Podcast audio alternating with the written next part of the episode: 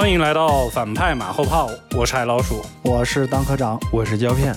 这一期呢，是我们三位在西宁偶遇啊，看完《野孩子》的现场啊，这不是电影节嘛，然后为大家带来的一期特殊 特殊节目，对，音乐节还是电影节，给大家带来的一期特殊节目。其实反派，那从第十届 FIRST 影展开始，几乎每年都会聊一聊这个青年影展吧。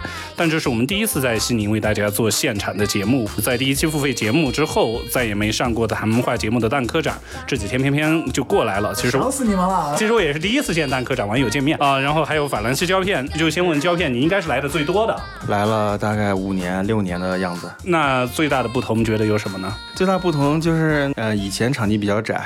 那现在就相对而言，感觉仿佛是有钱了。其实它一定程度上，今年有了这个广告赞助，它相对日子应该是比以前好过一些。然后他们也正在做积极的商业化。但是我今年的感觉啊，可能会觉得志愿者这个服务性可能就没有了。然后每年都有大小年的那种感觉，可能今年整体上会处于中不溜的状态。有你能打出四颗星的电影，或者有那种会去琢磨的东西，这个就挺好的。李子维他哭诉大会上他也说过嘛。十年前过来的时候，这就是一片荒地。因为我一个西宁的朋友，我跟他过来的。哦，他以小时候来过海湖新区，觉得就是片田。那你六年前过来的时候，呃，也是荒地啊。我打断一下，我听你们这么说，感觉这地儿跟那个中国的拉斯维加斯，你知道吗？我自己觉得，因为它所有的基础的观影环境没有质的变化，就是其实都是电影院。它只不过从去年还前年那青海大剧院那有个音乐厅，坐的人会比较多，就跟礼堂似的，也有露天。今年的露天，我觉得比好像比往年要好点，可能是疫情之。之后大家都想出来那个放风还是怎么着？就以前就是在唐唐那也有露天的，但我没觉得以前露天有那么多人。我个人会觉得今年的媒体整体比较杂乱。我是因为今年事儿很多，我告诉你啊，要不然对我每年我写打人了。对，不是 你说这点我还蛮感同身受的。所有参与产业的、市场的、业内的这样的一些人，很多产业厂或者是市场就是来了以后，很多片约了以后都没去看啊，来了就玩，所谓的金主爸爸嘛，很。很多电影人拍这些电影可能不容易，也不是说每部片都值得你们买，但至少要把这些片子都看完。First 的东西想要出去，还是要靠媒体。就是现在传统媒体的声音基本上没有了。传统媒体人我见到的，人家都转行了，过来自己拍片的，都来 创投了是吗？对对对，是来是有的。这个范科长第一次来之前，你去的都是北影、上影，最大不同。这是个商业中心，在各大的商场上面贴了一些很大的明星的海报呀。你自己在周围，在马路上也好，或者在其他一些场合也好，电影的。氛围其实非常非常弱的。我这么跟你说啊，就是我每年都会做一件事儿，就下了机场之后，我打车的时候就会问一下司机，你知不知道 First 电影节？永恒的答案就不知道。他其实就是年龄隔断的非常大的，李子维锻炼什么这些人也都明白，就这些人是不可能 care 到的。他们也经常聊，哎呀，干了这么多年，就是西宁老百姓其实也都不知道 First 它是什么。他可能就偶尔在颁奖的那天看见咖位的明星，感觉这好像挺不一样，但是马上就会忘记。我是觉得 First 它是针对一个业内的一个事情。它这个更多的是一种圈内的一种自我认可，或者是一种评价一个体系。相比来说，电影氛围最好的肯定是上影节。但是在 First 的话，民众和这种电影的文化氛围其实是我感受不到的。电影是很纯粹的东西，因为它是新片儿。其实上影节是一个非常迷影的一个氛围，大家都是看一些老片儿，都是些经典的东西，都是带着一种朝圣的心态然后去看。但是你会发现，我在 First 的就是每个人的心态都非常不一样。真的有时候电影在 First 并不是最重要的，电影只是一个载体，它承载了现在电影。市场包括整个的娱乐圈，或者是整个的一些商业消费圈，包含了很多复杂的东西。我也是第一次来嘛，但我可以对比国外这么多的电影节，我就觉得 First 首先礼包送的好好啊，感觉有钱了嘛。你看我桌子上还摆着牦牛呢，还有挂耳咖啡。我觉得我在什么戛纳、圣丹斯这些都是没有的。呃，圣丹斯、戛纳就给你一本册子就完事儿了。对，刚才胶片呢说这些媒体人是来干嘛的？我算媒体人吗？我也不知道我混了哪家的证。我确实我是环青海湖骑了一圈过来。我在青旅住的是青。青年老板也是挺年轻的，而且也是跟一起看《月下》第一集的，打着桌球说你是来干嘛？我说来电影节啊。他们说啊，我们西宁还有电影节啊。同样是青年，人家也会看《月下》，也知道野孩子，也知道重塑的人，人家就不知道西宁有个电影节。去年平遥的时候，我写过一篇东西，就是说电影没有走出电影宫一样的。它这里面其实有很多环节，但可能你们俩也没有去。比方说晚上在书店的那个对谈，其实那些活动以前它一定还是有点质量的。它其实还是有以电影为核心去讨论的，但只能说它还是受众很窄。书店本身就约定俗成的有这么一个呃受众就是这些，同时书店人也不知道这些电影节到底怎么回事。有，但是你能做到那里的人，哪怕只有三十个人，他们肯定是为电影这个核心而去的，他们是有求知欲的。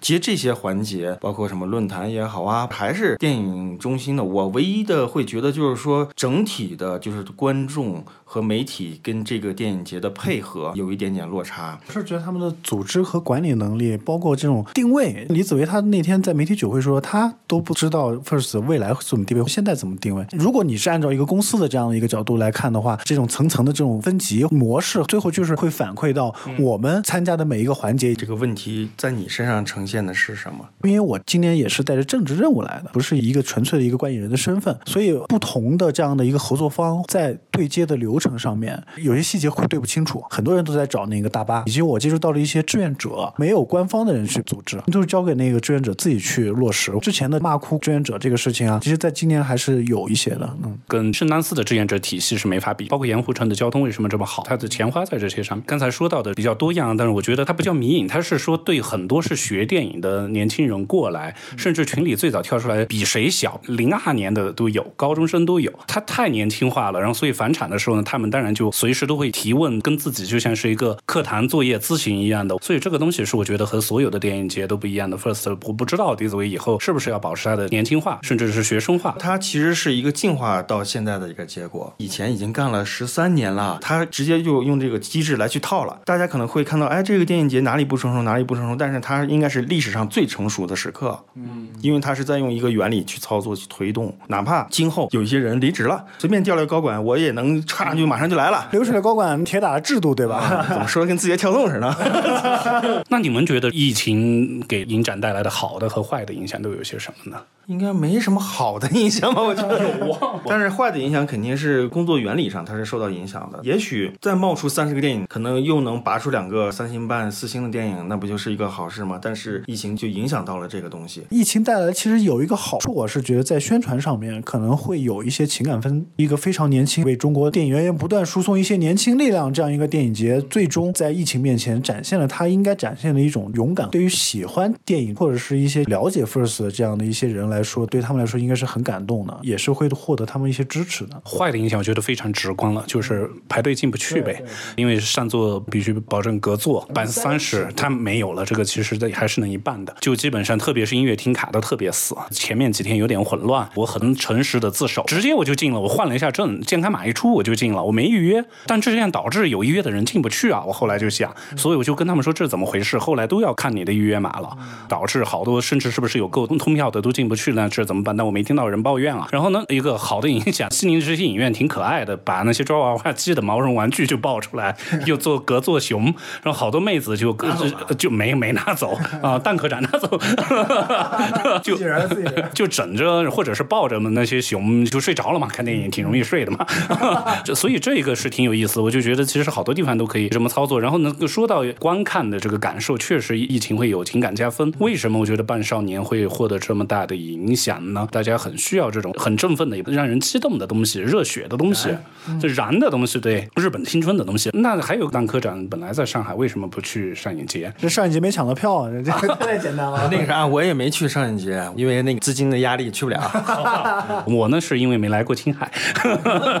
那我们说一说片子吧，大家推荐。最终还是要回到电影上。对对，就是聊电影的节目嘛。大家各推荐一部觉得最值得看的片子吧。我最推荐的是一部现在分数在不断的下滑的一个电影，叫《情诗》。因为我一直认为，就是你得在 First 看到不一样的东西，啊，哪怕它也许是有形态的一种参考。《情诗》它有一种他自己都不自知的东西，他想通过电影去认知自己，认知一种不确定。就这种做法，我就很喜欢。当然，你你必须是一个成熟的人。比方说，那个影那个纪录片，讲自己跟他妈妈的矛盾的这个妈宝男的这么一个纪录片，他在之前。就会有一大堆旁白什么的，你他一说那旁白，你就知道他年龄是多少，因为那个旁白太能反映出一个什么样的阶段，对吧？但看情诗这个东西，它就会隐藏起来。电影里面就是他们一家用的都是真实的心理，然后他也不知道会拍出什么。这个电影里面里外里可以讨论好多好多东西，就是你在扮演的时候，你到底是谁？其实这里面虽然只有两个人，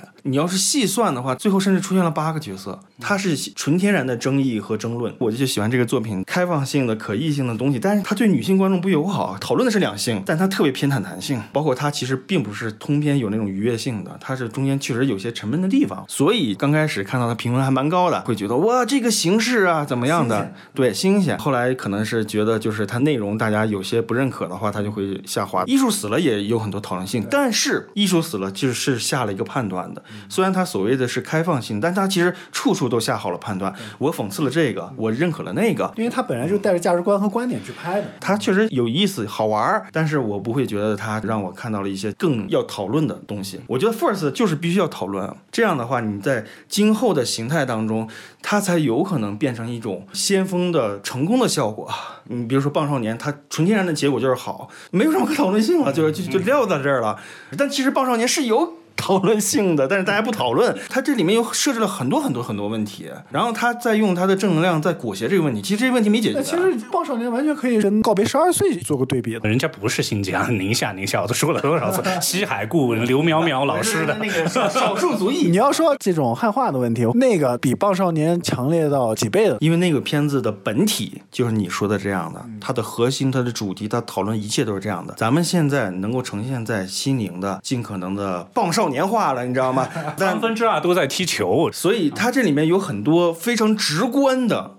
甚至让人产生观念上的不适的，但是现在是没有的。如果说我们在讨论一个现在当下的一个民族矛盾的问题的话，告别十二岁它是核最核心最本质的。但是棒少年我不知道他是否有这些东西，他的创作主旨感觉到导演不想往那个方向走了，但是他其实是个反高潮，所以我也不知道为什么大家最后还能嗨。在我看来的话，我觉得大家高潮是来自于一种对主人公的一种猎奇。我看到很多人看那个孩子的时候，那种眼光都是一种以前从来没有见过这样的一个孩子这样眼光。其实我不是。特别喜欢所谓的这种高潮，是来自于这个小孩的一种超越整个事件的反应和一些言论。他这个影片没有展现他在体育方面的天赋，反倒是有同样背景的一些孩子。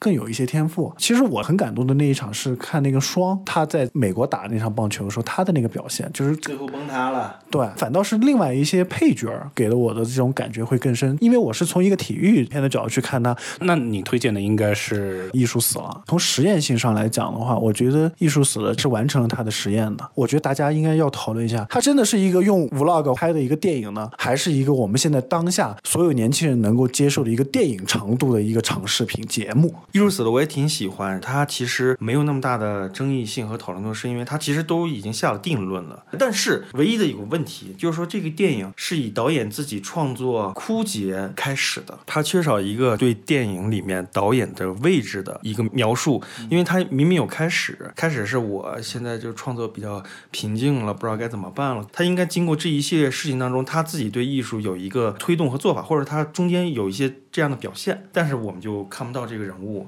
他大部分时间是处于一个直白的一个摄影机的一个状态。你说的是电影文本上面和他电影本身的一个讨论，你知道吗？你要问他到底是电影还是长视频嘛？艺术死了会给我一个真的是拍电影的门槛在降低。如果你有一个很好的想法，你就可以拿起一个东西，然后把这个东西拍成一个电影。因为我们说拍电影的门槛降低了，已经说了很多年了。直到我看了《艺术死了》之后，我是觉得这个应该是这个讨论的一个终极的代表作，你知道吗？前。段时间，阿里影业的总裁不是说以后大家看电影的时间会越越的，就是短视频已经改变了那，就是他那个话很有争议性嘛。这个是一定存在的。当然，新浪潮也是对电影那个一个常规叙事破坏嘛。如果这东西合理，就可以延续下去。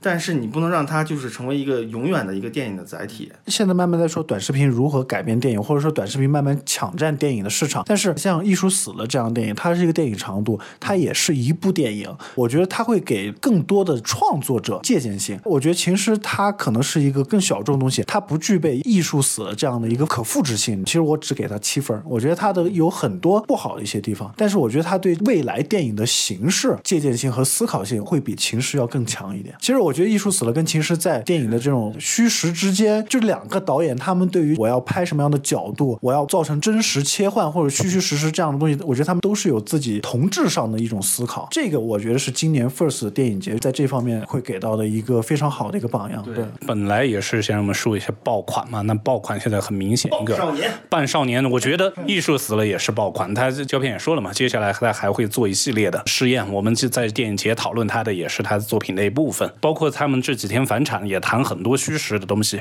特别是他们纪录片领域的。那说大量的人在破坏这个边界，我觉得那早该破坏了。但是 但这个东西破坏又是一个度，那到时候你说三个骗子都这么来了，那我觉得以后会挺烦的。所以那我回归一下，就我推荐《星星》，就是曹斐的开幕片。今天放的时候呢，呃，策展人之一的易舒上去说了一大段，第一次放映的口碑太差了。他自己说好半天，说这个东西大家不要把它当做做电影，他是曹斐是个当代艺术家，所以他做的是一个当代的影像，大家把它当一个影像。嗯，然后他又是在一个历史时空进行的一个科幻架构，在七九八附近的红霞电影院，包括苏式建筑倒塌之后的一个空地建构在六七十年代的一个科幻片。但我觉得说的也太小看观众了。我很欣赏曹斐，我开始听张国荣的歌是因为曹斐，但是这个片子的观看感受在电影院其实是打折的。他就是个当代艺术家，这个作品本来是放在蓬皮杜艺术中心，它的这个周围是装置，是做成了文革时候的厂矿的这种模样，然后你是在这个场域里来观赏这一部很前卫的科幻作品。但在我看来，它整个的剧情你很容易就搭建出来了，你甚至还容易形成感动，就是一个很传统的科幻故事啊，寻找在一个次元里被父亲疯狂的建设社会主义热情的一个实验，把儿子牺牲在了另一个时空，他想找回，最后失效的这么一个故事。包括它里面大量用大家都耳熟能详的前苏联的歌搭建它影像实验的一个系统。如果我是坐在一个旧厂房里面来看，我相信感受是不一样。它其实是有一些装置艺术来配合